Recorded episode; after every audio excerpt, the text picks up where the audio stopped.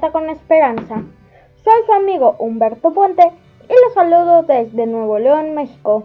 Vamos a empezar mandando unos saludos al señor José Antonio Contreras, presidente del Instituto Cultural Iberoamericano, y también a la señorita Nayansi Merlin, directora general de Tres Radios. Saludos.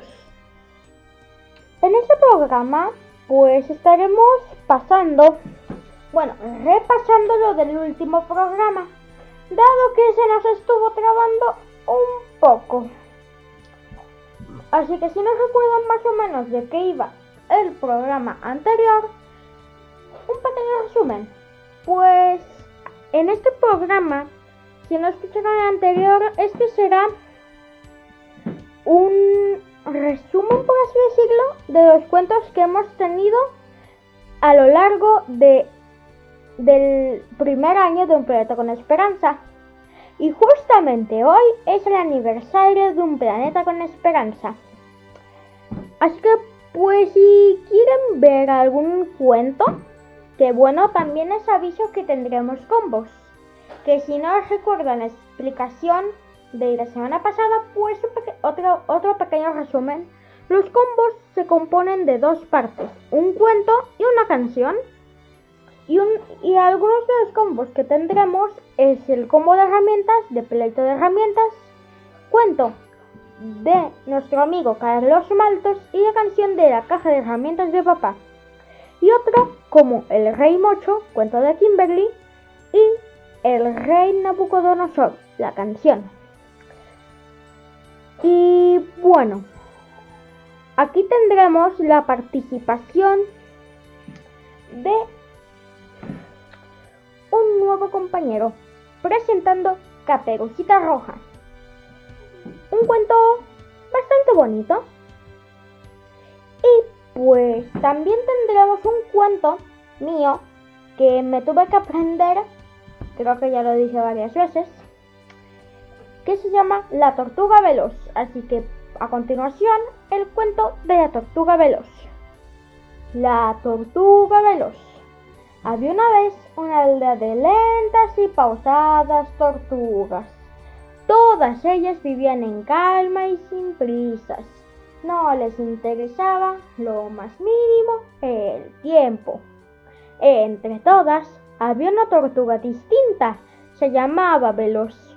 Su madre le puso ese nombre porque no paraba de correr de un lado a otro. Veloz. ¿Quieres hacerte quieta mientras te abrocho el cordón? Se quejaba cada día la mamá de la tortuga. Era tan rápida como un jaguar y tan ágil como una liebre. Resultaba bastante extraño verla correr y saltar entre el resto de lentas tortugas.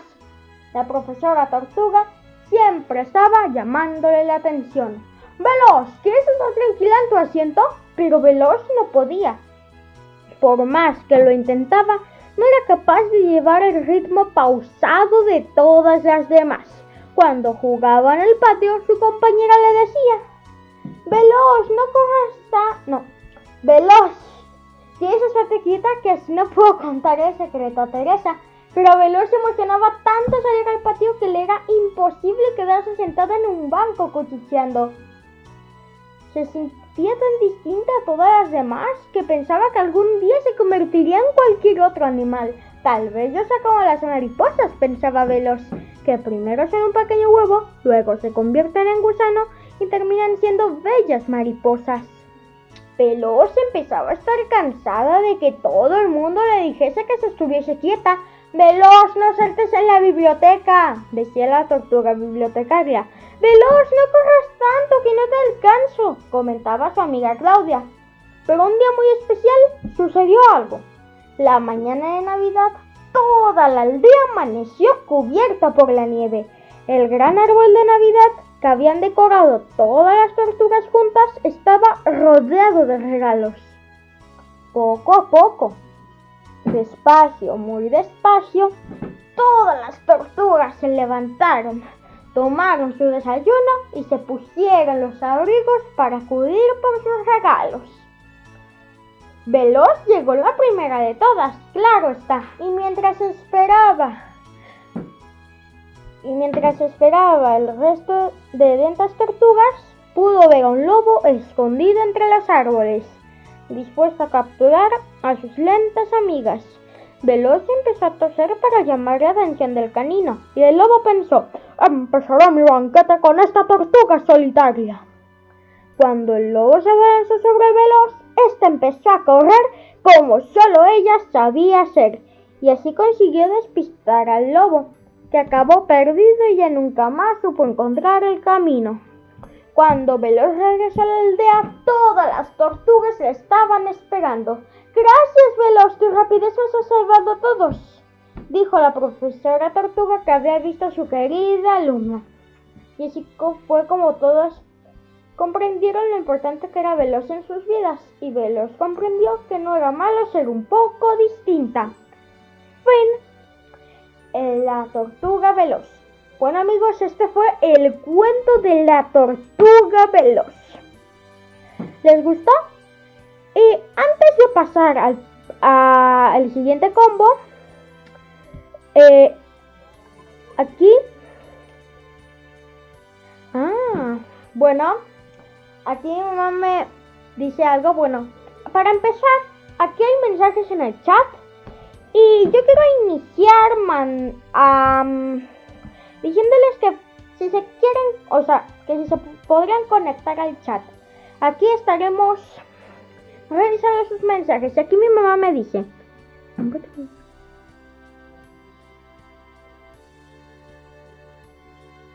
Ah, ok. Bueno, sí chicos, si quieren ir al chat, bueno, yo con este cuento me gané el premio, bueno, el primer lugar al concurso Cuenta Cuentos de este año de mi escuela. Y pues me gané un libro de Julio Verne. Que a ver, voy por él. Bueno, no, es que no me acuerdo del título.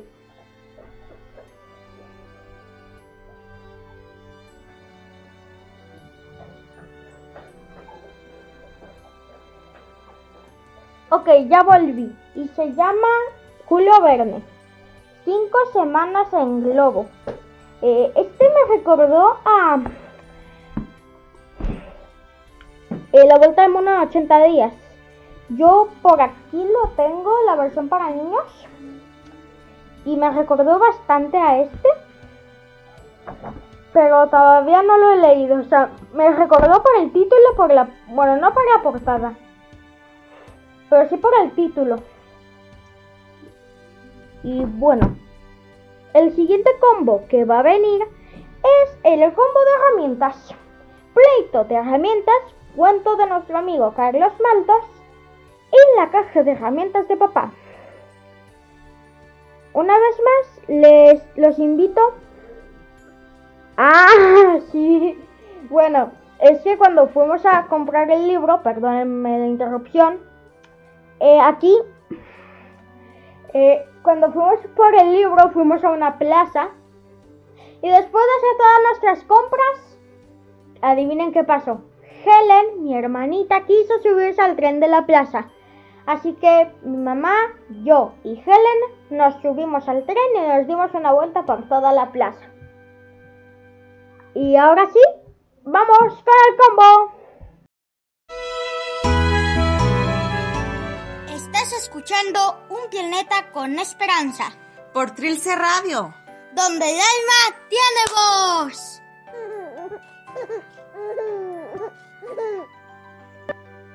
Hola amigos de Un planeta con esperanza.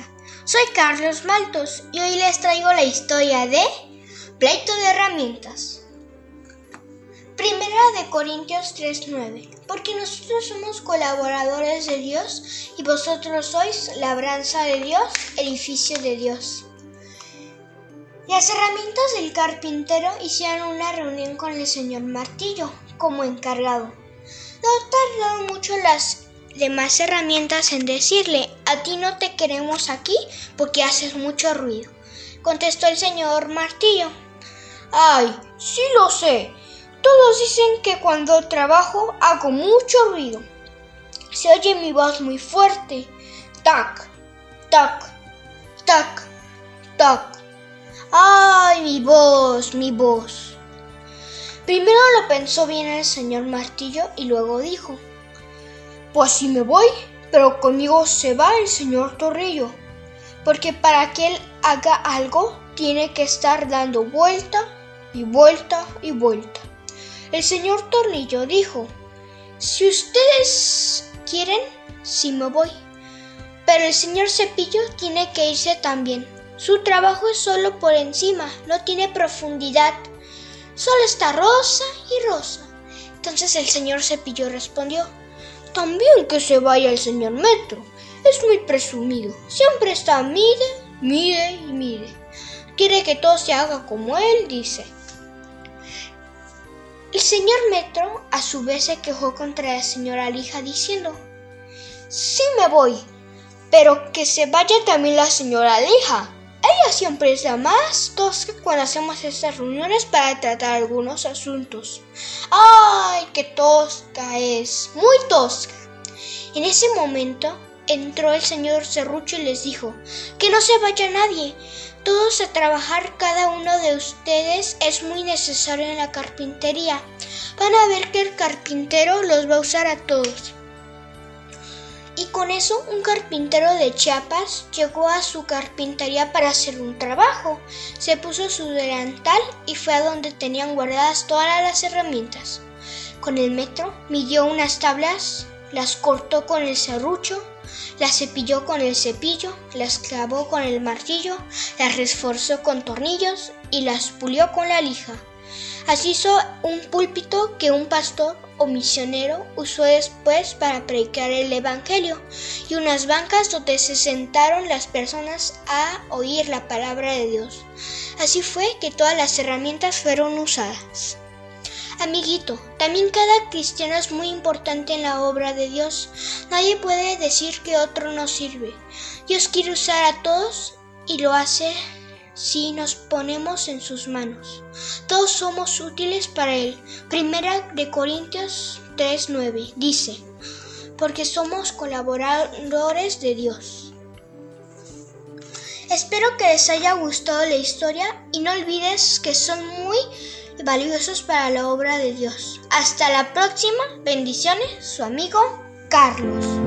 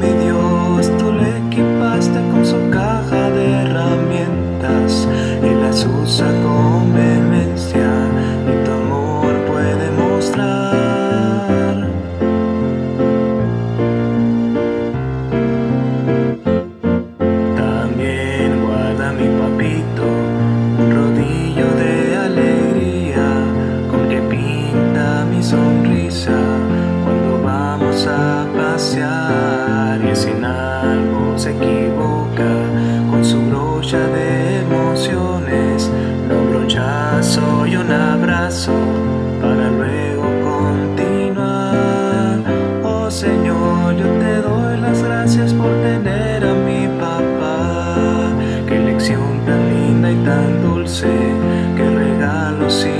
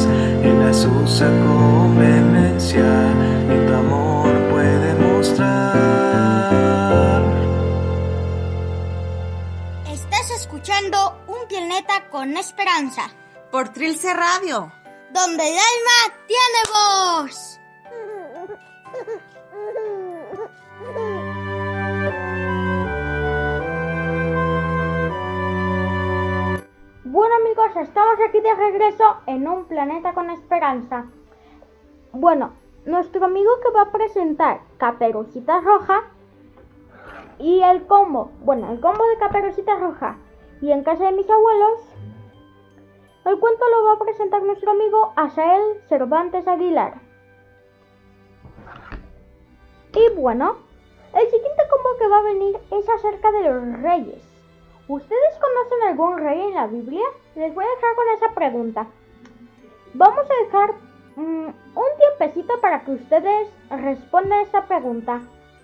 Los, los invito a unirse al chat y ya, ya está Selene. Aprovecho para mandarles saludos y les voy a hacer una pregunta. ¿Ustedes conocen algún rey en la Biblia? El rey David es correcto, pero el combo de reyes no es ese rey. ¿Alguno de ustedes se conoce? Hola, Selene. Ese ahí dice, hola, Tito. Hola, Selene.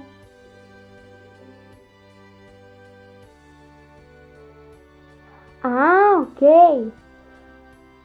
Saludos hasta la casa de Tica. Hola.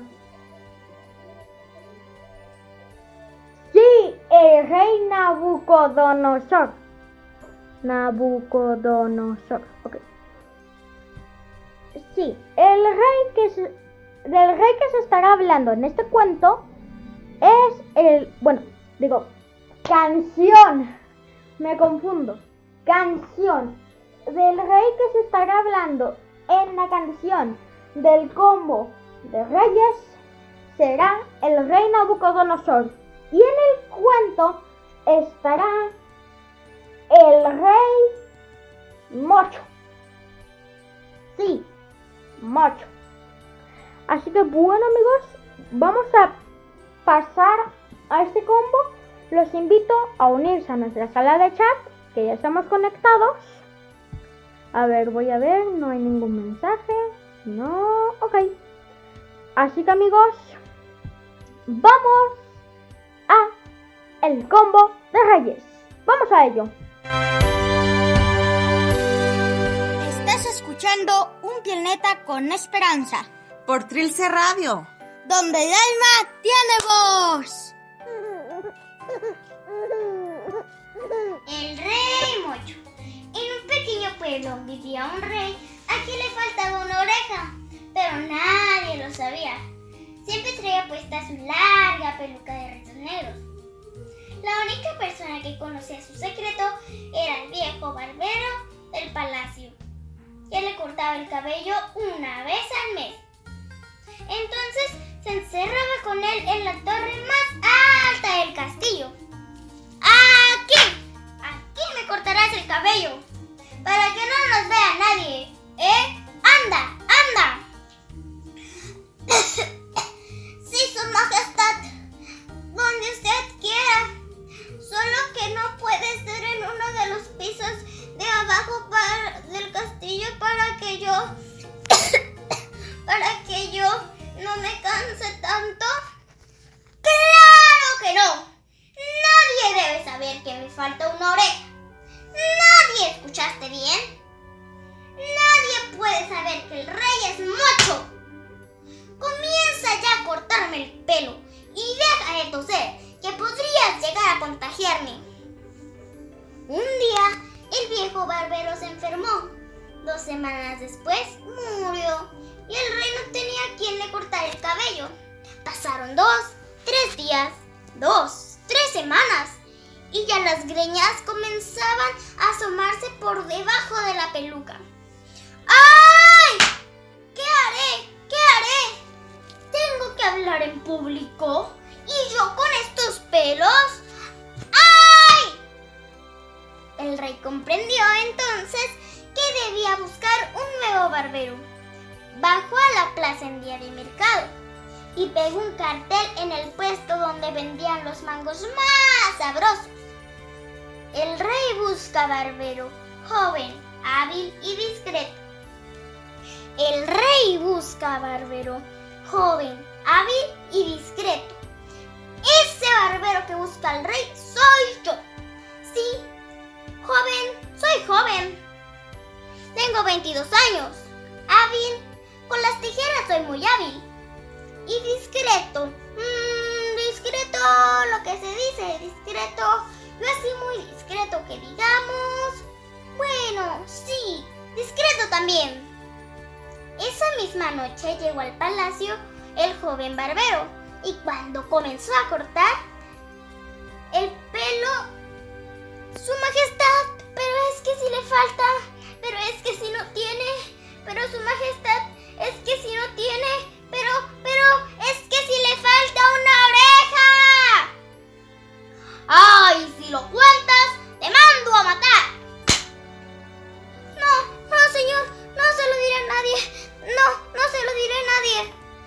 El nuevo barbero salió del palacio con ese gran secreto.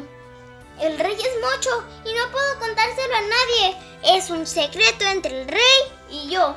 Es un secreto entre el rey y yo. El rey es mocho y no puede decírselo a nadie. Pero no podía dejar de pensar en el secreto. Y tenía ganas de contárselo a todos sus amigos. Cuando sintió que el secreto ya iba a estallarle por dentro, corrió a una montaña. Abrió un hueco en la tierra, metió la cabeza en el hueco y gritó durísimo. ¡El rey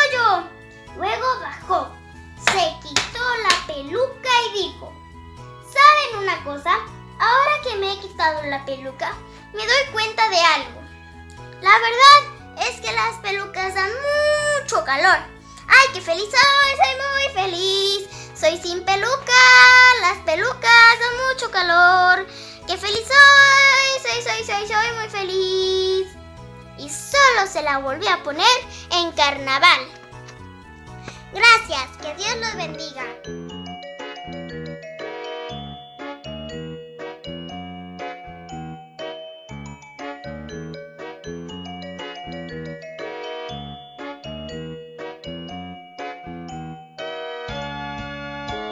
Les contaré la historia de un gran rey, fuerte y temido por los pueblos. Tenía un corazón muy duro y cruel, cosa de no creerlo. El rey Nabucodonosor se enalteció, se enalteció. Y entonces el Señor lo humilló, él se arrepintió y a Dios se volvió. El rey se hizo una estatua de oro, su altura de 70 codos, al son de la bocina os postraréis, anunciaba el vocero el rey Nabucodonosor se enalteció, se enalteció, entonces el Señor lo humilló, él se arrepintió, y a Dios se volvió lanzado en el horno de fuego será todo el que no adore. Todos obedecieron menos tres. Sadrach, Mesach y Abednego. El rey Nabucodonosor se enalteció. Se enalteció. Y entonces el Señor lo humilló él se arrepintió y a Dios se volvió. Lanzados fueron los varones dentro del horno de fuego.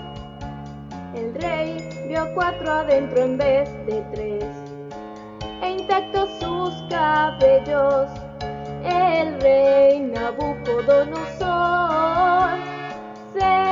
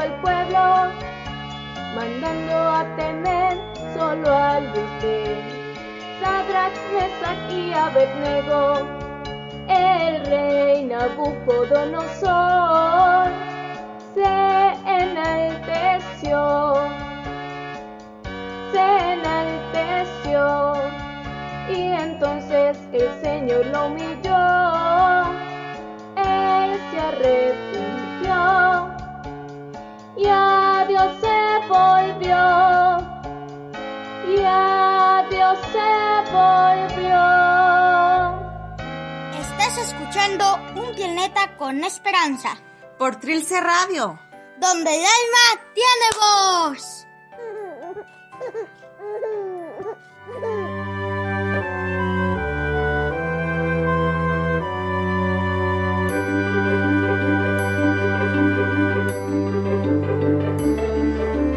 Hola amigos de Un Planeta con Esperanza.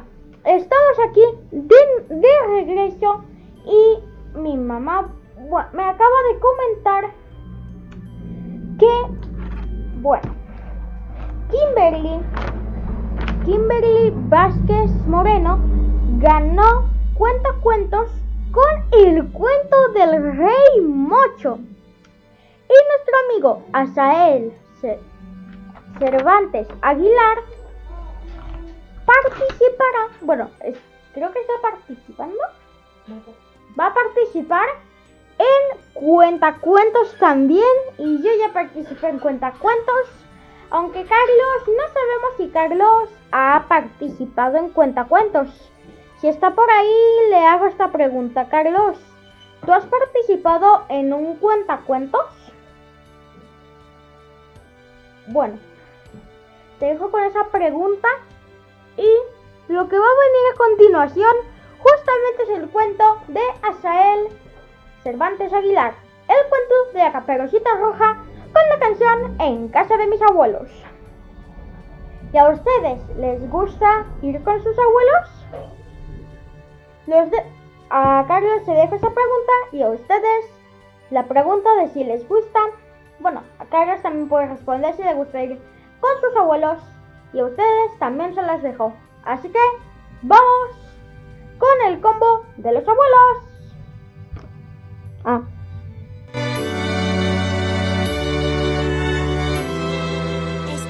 escuchando Un Planeta con Esperanza, por Trilce Radio, donde el alma tiene voz. Mi nombre es Asael Cervantes Aguilar. Voy en tercero A.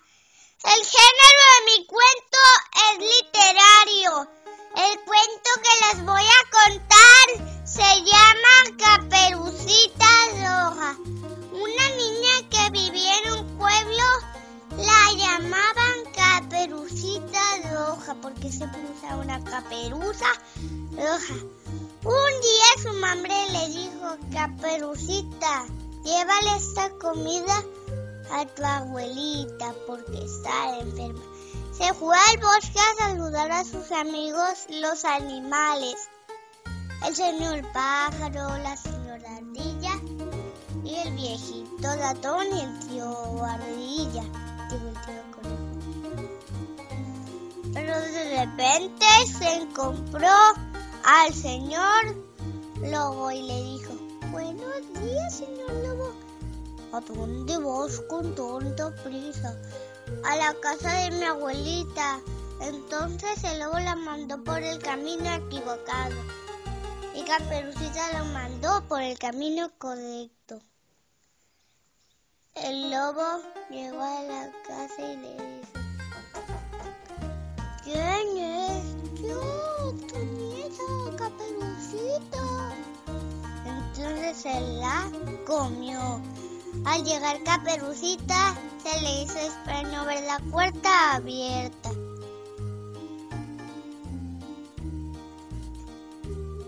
Se acercó a la cama y le dijo, abuelita, ¿qué ojos tan grandes tienes?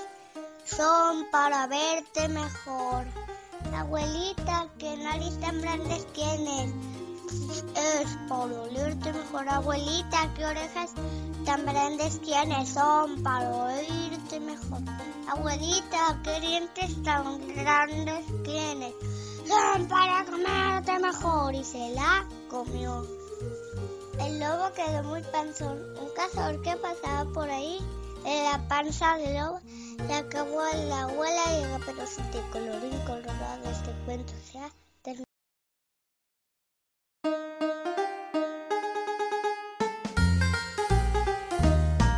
En casa de mis abuelos siempre encuentro caramelos, abrazos incomparables, besos de amor tierno. En casa de mis abuelos siempre es hora de jugar. Tienen un gran corazón y paciencia sin igual.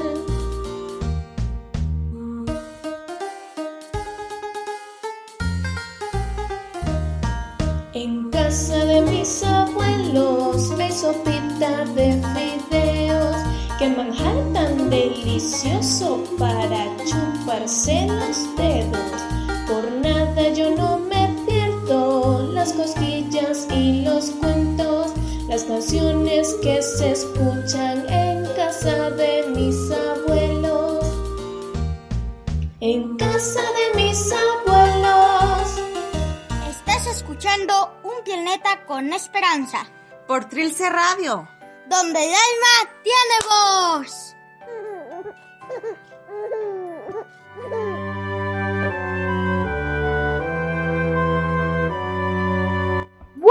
Estamos aquí de regreso y pues les quiero hacer una pregunta. ¿Conocen algún niño que tenga, o sea, que se sepa o que tenga algún cuento que le gustaría contar en este programa? Si es así, pueden ponerse en contacto con nosotros en la página oficial de Un Planeta con Esperanza. Y así podremos pasar, si quieren, su cuento en este programa son las 6 con 38 minutos aquí en Nuevo León, México. Y 5 de la tarde con 38 minutos en Mexicali, Baja California. Aquí mi, mi prima Selena dice, a mí sí me gusta mucho ir a casa de Tica, me encanta.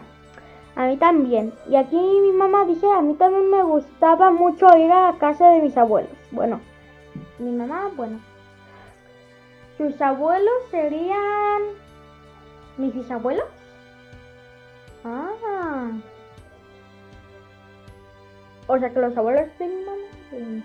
Ok. Bueno. O sea, ya contestada la pregunta de si les gusta ir a casa de sus abuelos. Y ya. Ahora, bueno, para nos están escuchando nuevas personas que no sepan mucho de este programa, por si son nuevas, pues les contamos que aprovechando que es el aniversario, para las personas nuevas, les contamos que este programa es un programa dedicado a los niños, pero enfocado a la palabra de Dios. Por ejemplo, lo que va a seguir, des, lo que va lo que va a venir a continuación es el cuento de Hola, hola, un cuento escrito por mi mamá. Y este más o menos es un cuento infantil que está inspirado en la historia de los dos apóstoles. Cuando van en, en la barca y una tempestad surge. Pero no quiero decirles mucho, así que pues en general sería un programa dedicado a los niños, pero compartiendo la palabra de Dios. Ah, nos están ayudando con sus cápsulas. Nuestro amigo Carlos Maltos nos trae cuentos, Dair nos trae cápsulas interesantes y aquí las compartimos. Y de nuevo, si quieren mandarnos algún cuento que ustedes quieran, con gusto lo pasaremos aquí lo pueden poner en la página, bueno, nos pueden decir en la página de Un Planeta con Esperanza, la página oficial de Facebook. Y ya, nos pueden mandar el título del cuento. Pero bueno, eso ya es decisión de ustedes. Así que a continuación, el combo Hola, hola, con fondo muy... Bueno, Hola, hola y la canción de los 12 apóstoles. Así que, vamos a ello.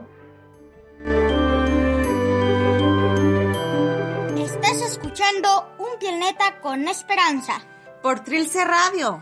donde el alma tiene voz.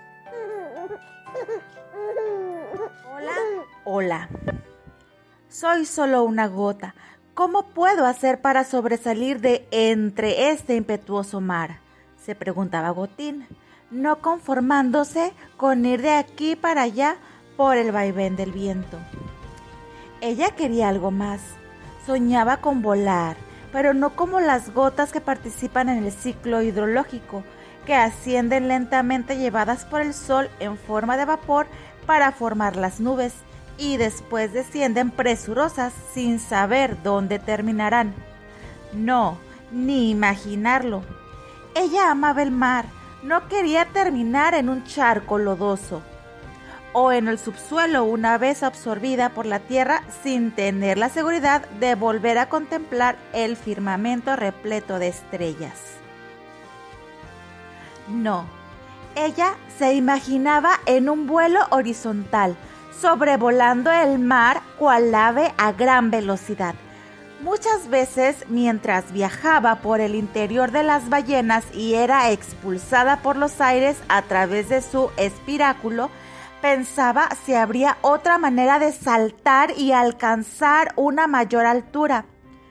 Conversaba con otras gotas y frecuentemente se reían de ella.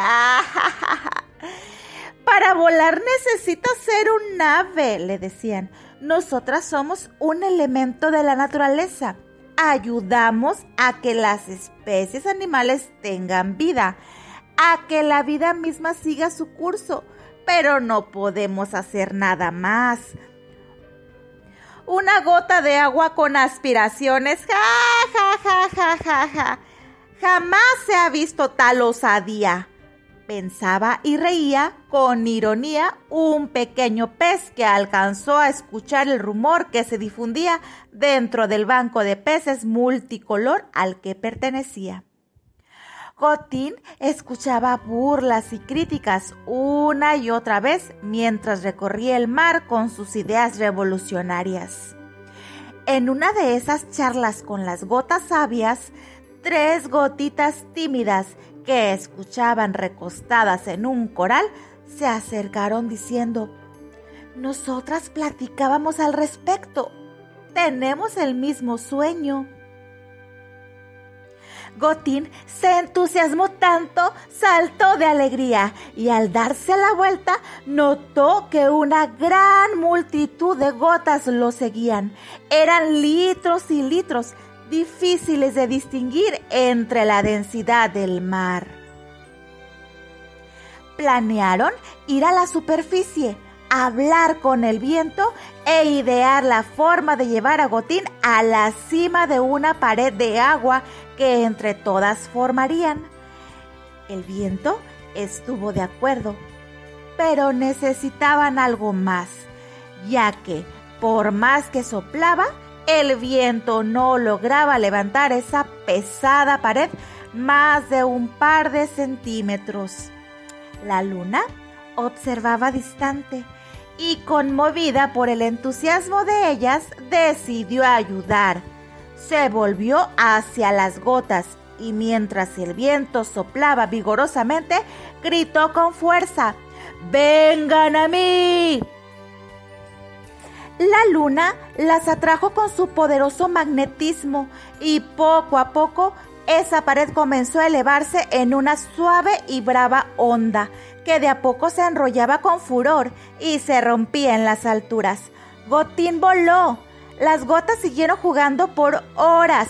Por turnos tomaban posición en la cresta de aquel fenómeno que con el tiempo los humanos llamaron ola, palabra derivada de oulé del francés, que significa ondulaciones del mar.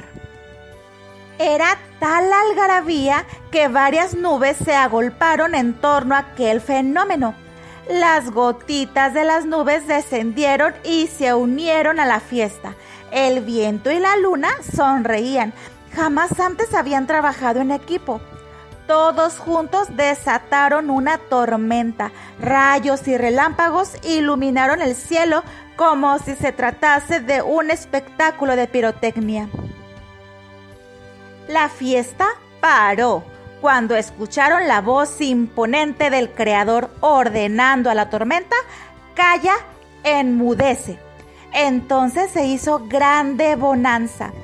Iba pasando una barca con doce hombres que necesitaban llegar a la orilla del mar, y aquel espectáculo los había llenado de temor. Cuenta la leyenda que Gotín aún pasea en las olas de uno de los mares que conforman nuestro planeta.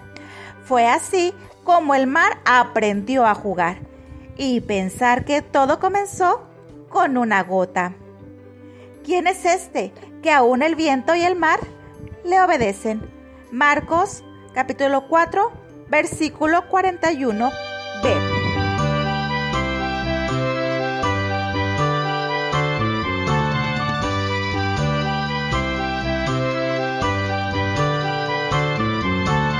Subió al monte, llamó así a doce, les dio autoridad para sanar enfermedad, les dio autoridad para sanar enfermedad.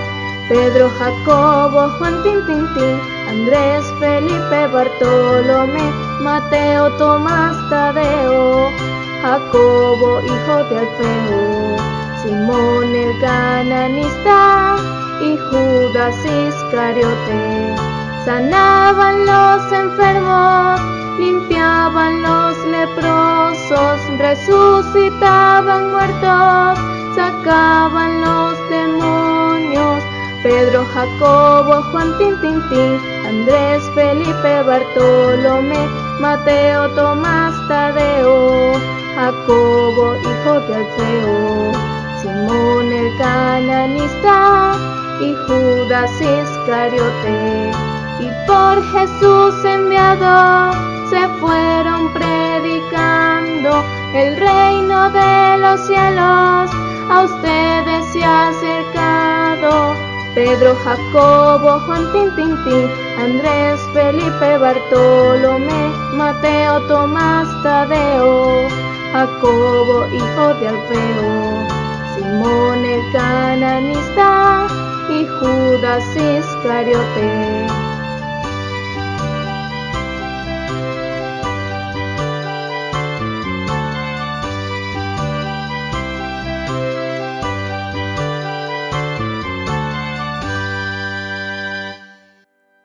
Estás escuchando Un Planeta con Esperanza, Por Trilce Radio. donde el alma tiene voz.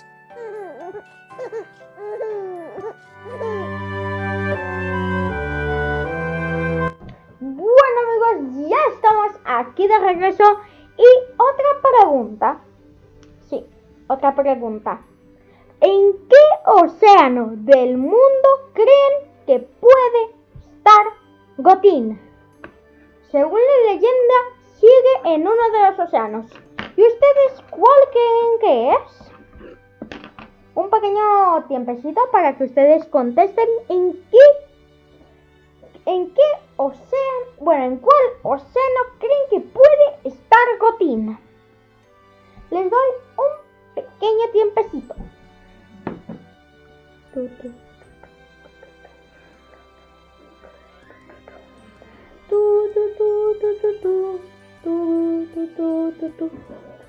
En el Atlántico es posible, es posible, no dice cuál es, pero yo creo que ya sé cuál es. Gotín debe de... Bueno, según la historia, yo creo que podría preferir uno en el que no haya peleas. Adivinen cuál. El Océano Pacífico. como, como es Pacífico, no hay peleas.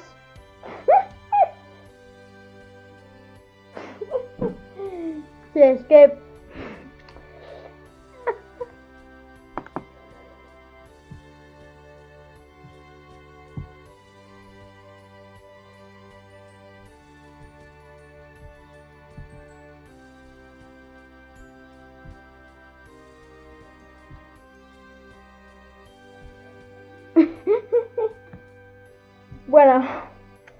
aquí ese buen chiste es que puse esa carita porque, bueno,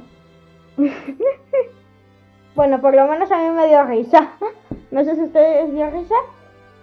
Son las 6.51 minutos aquí en Nuevo León, México. Y bueno, ya, bueno, ya van a ser, ya va a ser una hora aquí Así que bueno, lo que va a venir a continuación es el combo de papá. Sí. Repito lo que es un combo para los que no hayan escuchado. Eh, los combos se conforman para, para los que apenas se están conectando. Los combos son se conforman por dos partes. Se conforman por dos partes, un cuento y una canción. En este caso será el cuento de El nudo de papá oso para el que no lo conozca.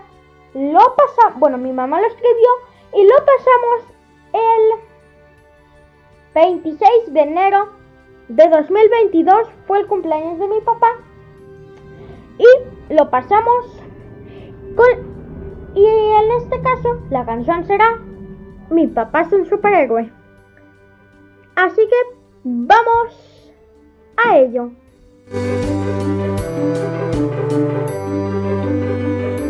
Estás escuchando Un planeta con esperanza. Por Trilce Radio. Donde el alma tiene voz.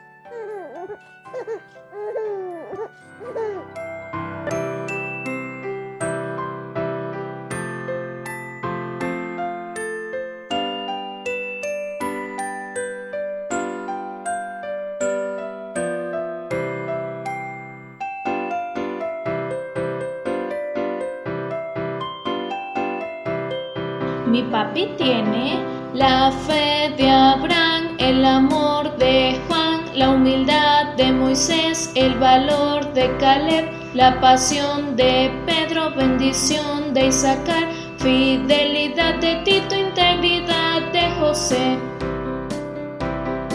La fe de Abraham, el amor de Juan, la humildad de Moisés, el valor de Caleb, la pasión de Pedro, bendición de Isaacar, fidelidad de Tito, integridad de José.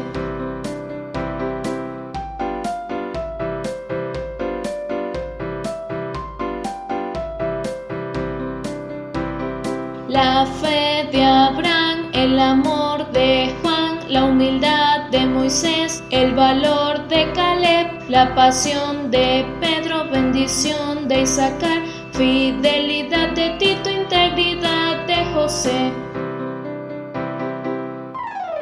El nudo de Papá Oso.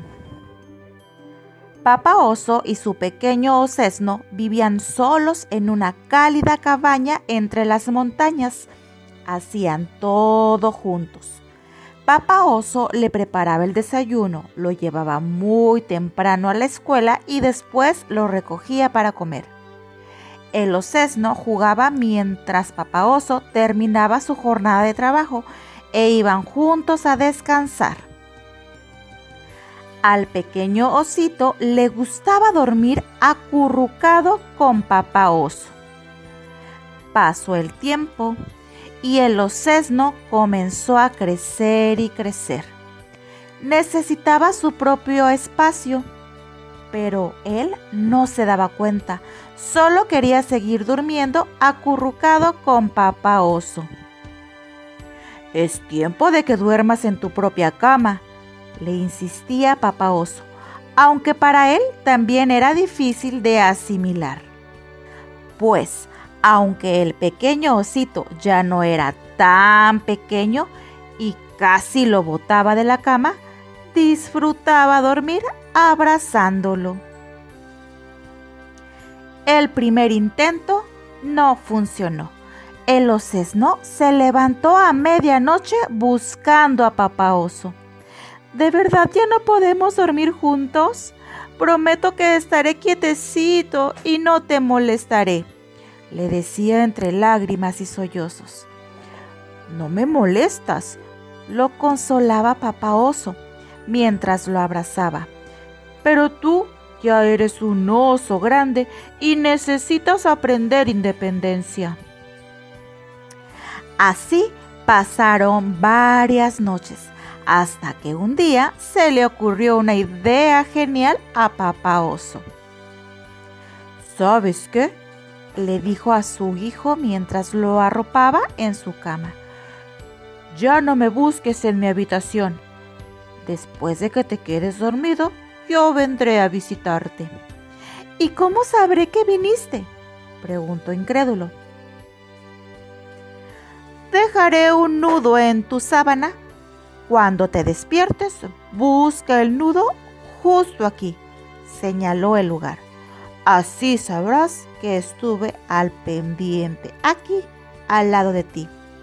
Y volverás a dormir tranquilo y seguro. A partir de esa noche, el ocesno ya no volvió a abandonar su cama en busca de papá oso. Cuando despertaba asustado, solo tocaba el nudo. Sabía que papá oso estaba ahí a unos cuantos metros y no había por qué temer. Fin. Estás escuchando un planeta con esperanza, Por Trilce Radio. Donde el alma tiene voz.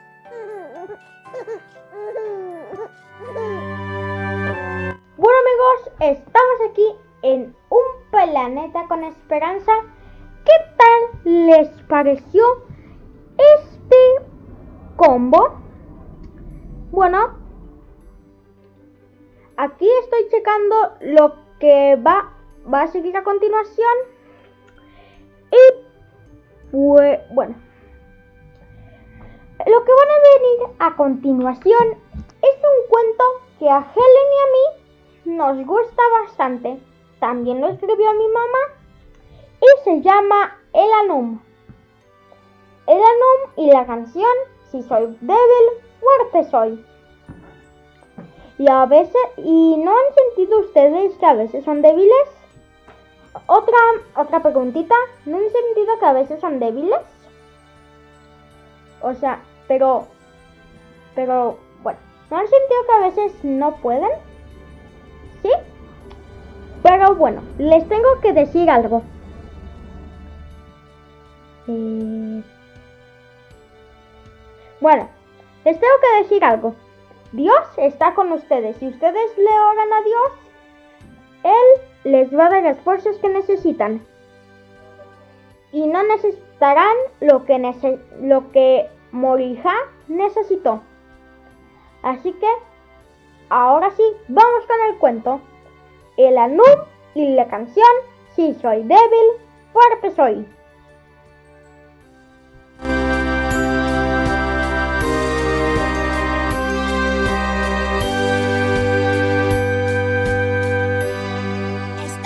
Escuchando un planeta con esperanza, Por Trilce Radio. donde el alma tiene voz.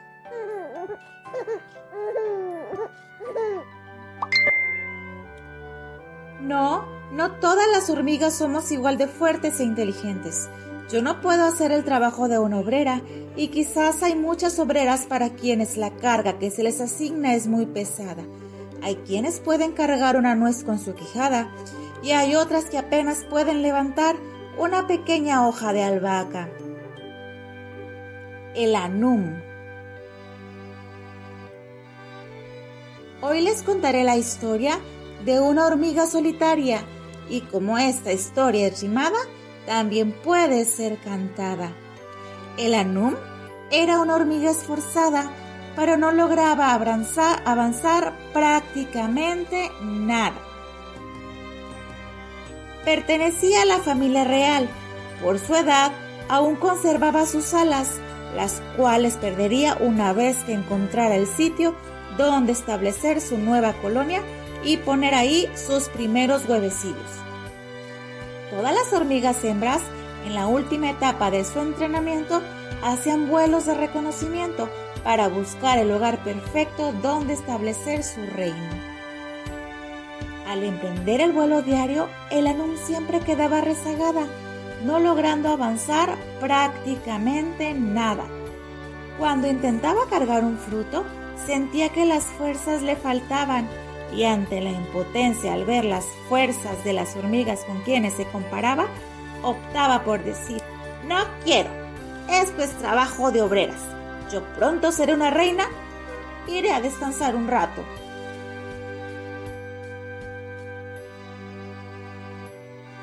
Cuando el anum era un huevecillo, fue asignada bajo el cuidado de dos hormigas obreras adultas, las cuales la criaron como si fuera su hija.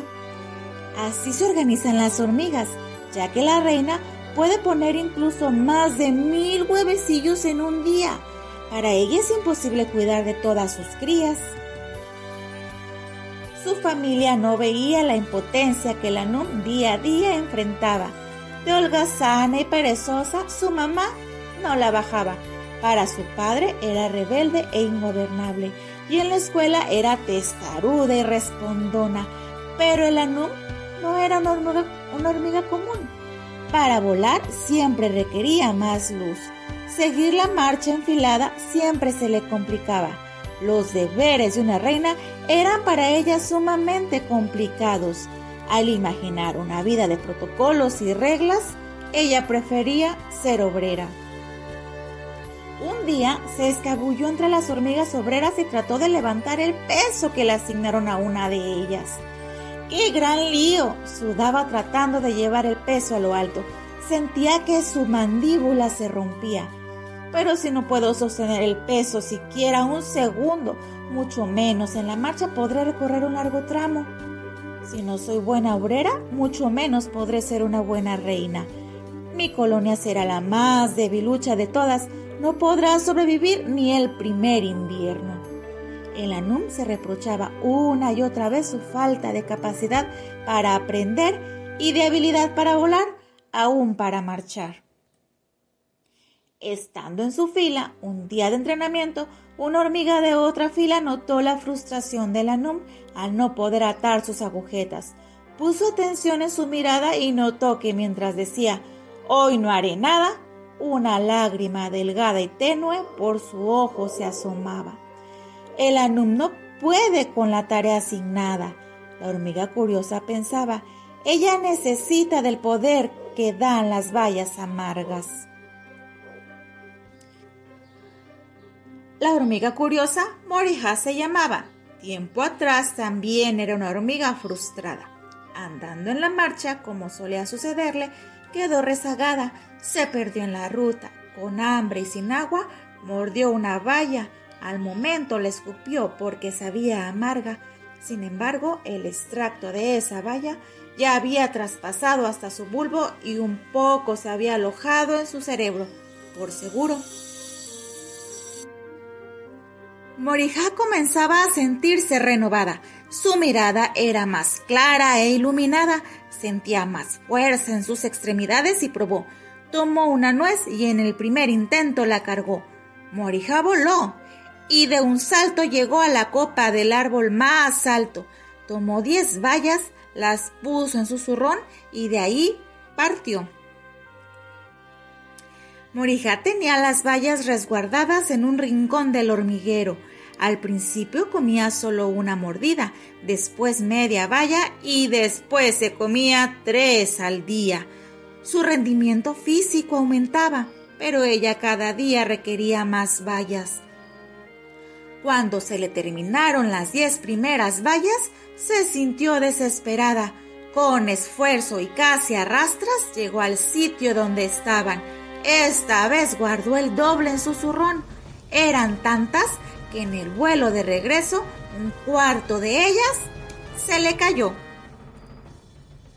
Morija llegó al hormiguero, contó las vallas, las escondió y después, por las que perdió en el camino, regresó. Las vallas eran el secreto de su fuerza. Como el anón, ella antes se sentía frágil, débil, fracasada y lo más triste de todo, rechazada. Pero Morija no tuvo tiempo para planear una estrategia tan asombrosa e inteligente como la de la NUM de mostrarse rebelde y despreocupada, ocultando el no puedo detrás del no quiero. Morija había sido objeto de crueles críticas y burlas desde sus primeros días de entrenamiento en la escuela sus padres de crianza decían que era perezosa y cuando comenzó a comer bayas amargas, pensaron que había alcanzado la madurez necesaria para cumplir con sus tareas. Sin embargo, Morija sabía que no era así. Ella sin bayas seguía siendo esa hormiga insignificante como se sentía antes. En un descuido de la hormiga capitana, Morija se acercó al Anum y le dijo, sé cómo te sientes, yo era como tú. Probé una valla y todo cambió. Si quieres que te ayude, tendrás que prometerme que esto no lo sabrá nadie más que tú y yo. El Anum asintió con la cabeza, abrió lenta su zurrón y Morija con sigilo una valla ahí le dejó. No le dio más instrucción y de ahí pronto se alejó. Más tarde, el Anum descansaba. Escondida bajo unas hojas de menta, observaba con cuidado la valla redonda y roja que Morija le había regalado. Meditaba si sería buena idea probarla. Si fuera buena no me habría pedido guardar el secreto, se preguntaba.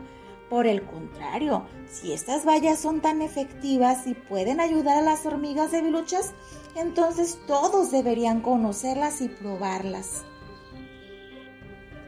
En eso pensaba cuando escucha que entra estrepitosamente la hormiga capitana. ¡Morijá! ¡Morijá! gritaba. Rápidamente el Anum sale de su escondite y pregunta, ¿qué ocurre? Otra hormiga le contesta, Morijá no ha regresado de su último vuelo. Dice la capitana que cuando comenzó su entrenamiento era muy lenta y siempre era la última en terminar sus deberes. Pero últimamente había sido primera en todo. Le preocupa que no ha regresado. Ya han pasado seis horas. En eso estaban cuando entra nuevamente la hormiga capitana llorando y gritando, ¡No! ¡No, Morijá! Habían encontrado a Morijá desvanecida. En un vuelo desenfrenado perdió sus alas y con ellas la oportunidad de convertirse en reina. Ya no podría encontrar su propio hormiguero donde fundar su colonia. Y no solo eso, cuando recuperó el aliento estaba desenfrenada. Corría de un lado a otro y decía que sentía como si un fuego recorriera todo su cuerpo y la quemara por dentro. No sabían qué le ocurría. La habían aislado y asegurado con grilletes hechos con la cáscara de una nuez. Ahí estaba, Morijá, sola y desconsolada. Lo único que pedía es que le llevaran más vallas. Nadie sabía a qué tipo de vallas se refería. El Anum, triste y silenciosa, escuchaba el relato de la hormiga capitana. De pronto sonaron las chicharras. La reina había convocado una asamblea urgente. Todas las hormigas corrieron a sus filas y atentas escucharon el discurso de la reina. Estimada colonia, estamos a unos días de graduar a las futuras reinas. Cada una de ellas emprenderá su último vuelo de este hormiguero. Han trabajado arduamente para prepararse e ir a lo que será su propia colonia. Hormigas tutoras, hormigas maestras y hormigas capitanas. Algo hicimos mal en esta preparación, ya que perdimos a una reina. Tenemos en nuestra colonia a una hormiga que perdió sus alas antes de tiempo de una forma que es peligrosa. Es muy peligrosa esa forma. Ella estuvo comiendo una especie de bayas amargas que le ayudaban a superar sus pruebas. Pero esas bayas la intoxicaron. Así es, hormigas bebés, la intoxicaron. Y ahora ella no podrá concluir el ciclo de vida normal para una hormiga de su clan. ¡Ay, callen a ese perro que no me deja continuar! Necesitamos saber si alguien más de ustedes ha probado esas vallas. Mientras la reina hablaba, el anumo observaba las miles y miles de hormigas enfiladas y se preguntaba, ¿seré la única a la que Morija ofreció una valla? Si confieso lo que sé, quedará al descubierto mi debilidad y falta de capacidad. Pero quizás aquí hay más hormigas que se sienten igual que Morijay que yo. Y si no hablo, ellas algún día encontrarán esas vallas y se volverán a intoxicar. ¿Qué hago, hombre? Continuó escuchando el anónimo el discurso de la reina. El futuro de nuestra colonia está en peligro. Yo soy vieja. Pronto una de ustedes tomará mi lugar. Temo que las futuras generaciones se acostumbren a tomar atajos como los millennials, sí, y no se esfuercen por sus objetivos queriéndolos alcanzar a base de fórmulas mágicas. Así no somos las hormigas. Las hormigas somos fuertes y trabajadoras. Hemos sido ejemplo de otras, de otras especies, muchas especies aún de los humanos desde la antigüedad. La pereza y la negligencia no están en nuestra genética. ¿Oyeron, hormigas millennials? ¿Oyeron? No es verdad. Una voz firme desde la última fila se alzó. Era el Anum. La capitana quiso hacerla callar, pero el Anum se acercó más al estrado de la reina y haciendo una reverencia solicitó la palabra. ¿Puedo hablar, Su Majestad? La reina asintió con la cabeza y se sentó. El Anum se dio la media vuelta, dirigiéndose a la audiencia y sacando la valla de su zurrón, continuó. No todas las hormigas somos igual de fuertes e inteligentes. Yo no puedo hacer el trabajo de una obrera y quizás hay muchas obreras para quienes la carga que se les asigna es muy pesada. Hay quienes pueden cargar una nuez con su quijada, sí, sí es cierto. Pero también hay otras que apenas pueden levantar una pequeña hoja de albahaca. Muchas, como yo, no decimos nada, simplemente nos negamos a hacer nuestras tareas por temor a ser rechazadas, pues la fragilidad no corresponde a las características típicas de una hormiga. Otras como Morija, al no poder más con la presión y las burlas, recurren a las vallas, como esta. Mostrando la valla, continuó. Morija, al ver mi frustración, me la obsequió.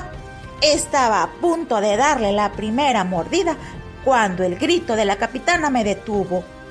Estaba buscando a Morija y el resto de la historia, ay, ya la conocen. Somos miles aquí. Si hay alguien más que se sienta como yo y que probaré una valla para cambiar su condición, me gustaría que dé un paso al frente.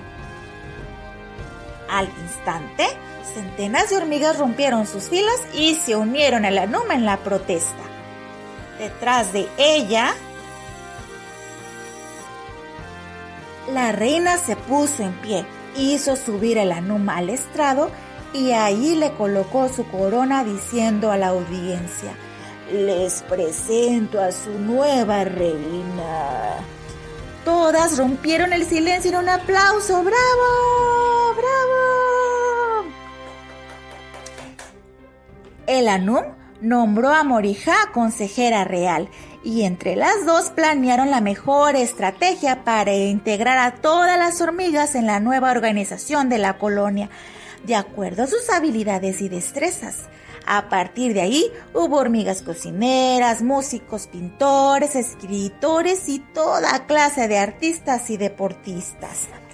La nueva reina y Morija trabajaron para que todas las hormigas encontraran su lugar en el hormiguero y que nunca más ninguna se sintiera sola ni con la necesidad de comer bayas amargas. Aquí termina la historia de la hormiga solitaria. Fin.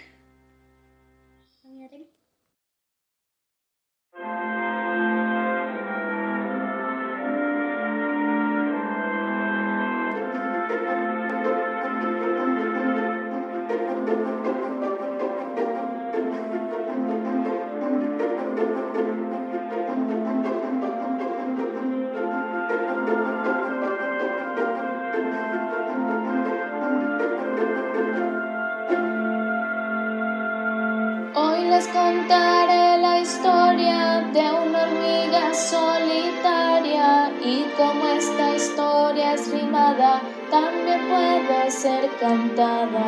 Ella no era esforzada, pero vivía frustrada, pues al cumplir sus deberes no lograba avanzar nada. Un día aprendió que un poder se escondía en su fragilidad. Dios la había dotado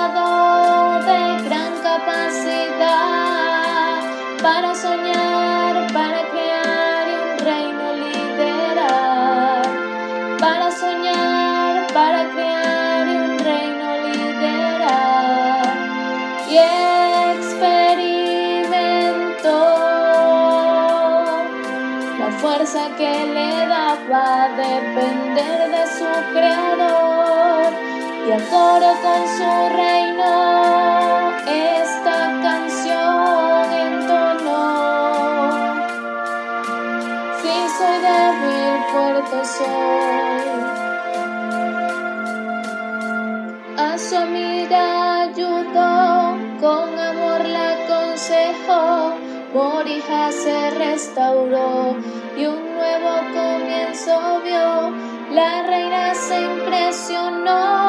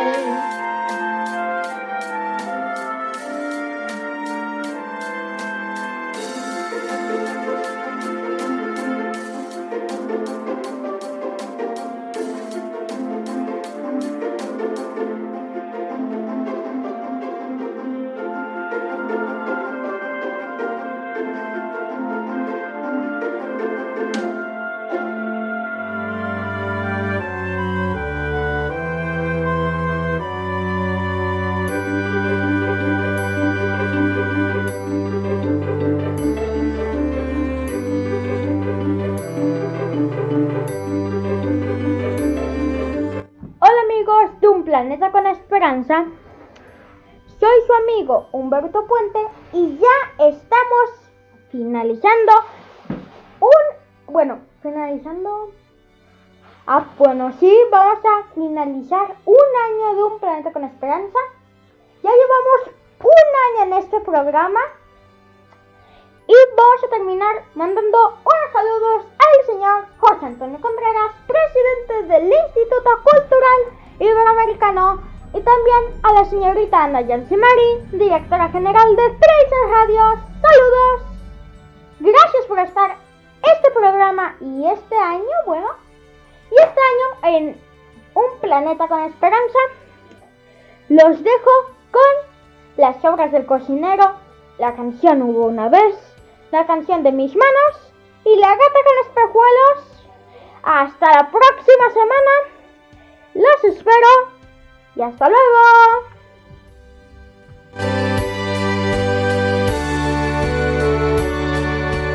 Estás escuchando Un Planeta con Esperanza, Por Trilce Radio. donde el alma tiene voz.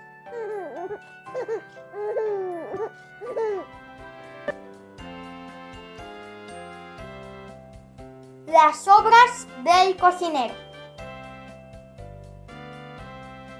Buenas noches, señor. ¿Qué desea servirse? No deseo servirme nada. Ah, bueno.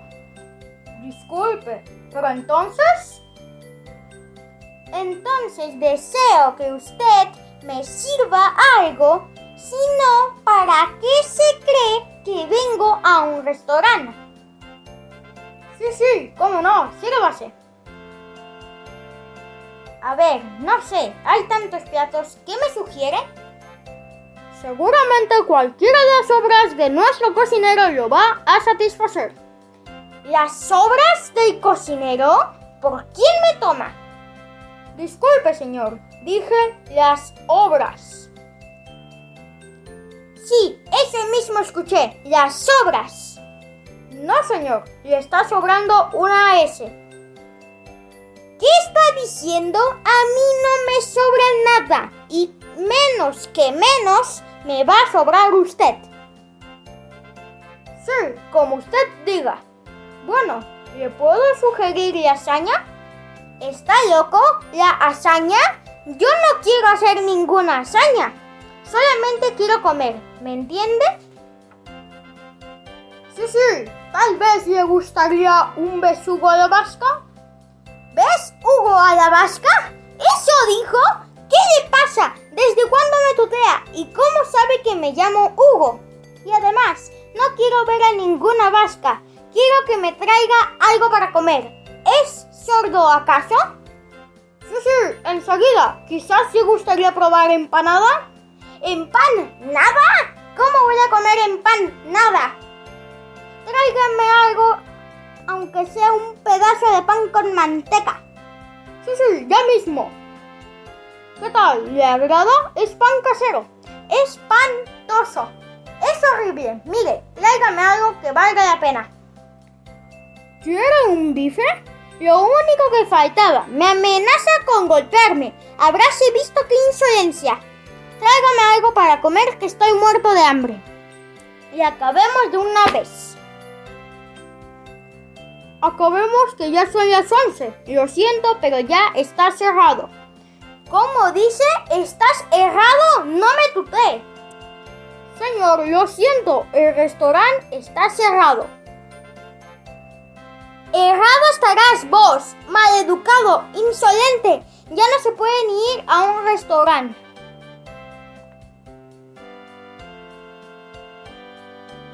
Las obras del cocinero.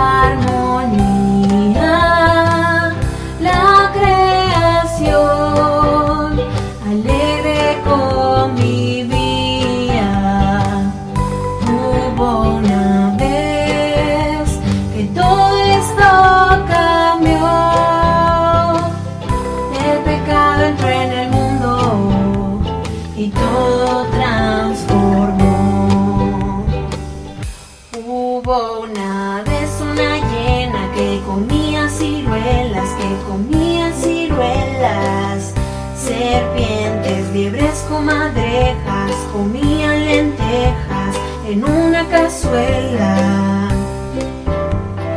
Patos, bufetas y ranas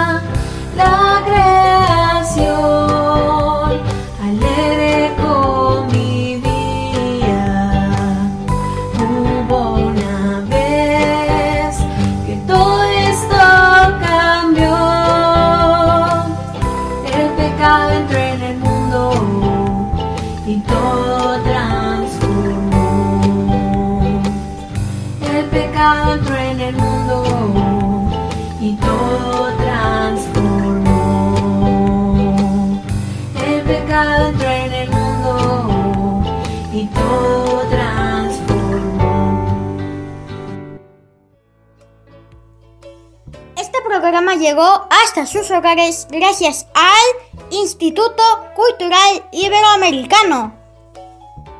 Hasta la próxima semana.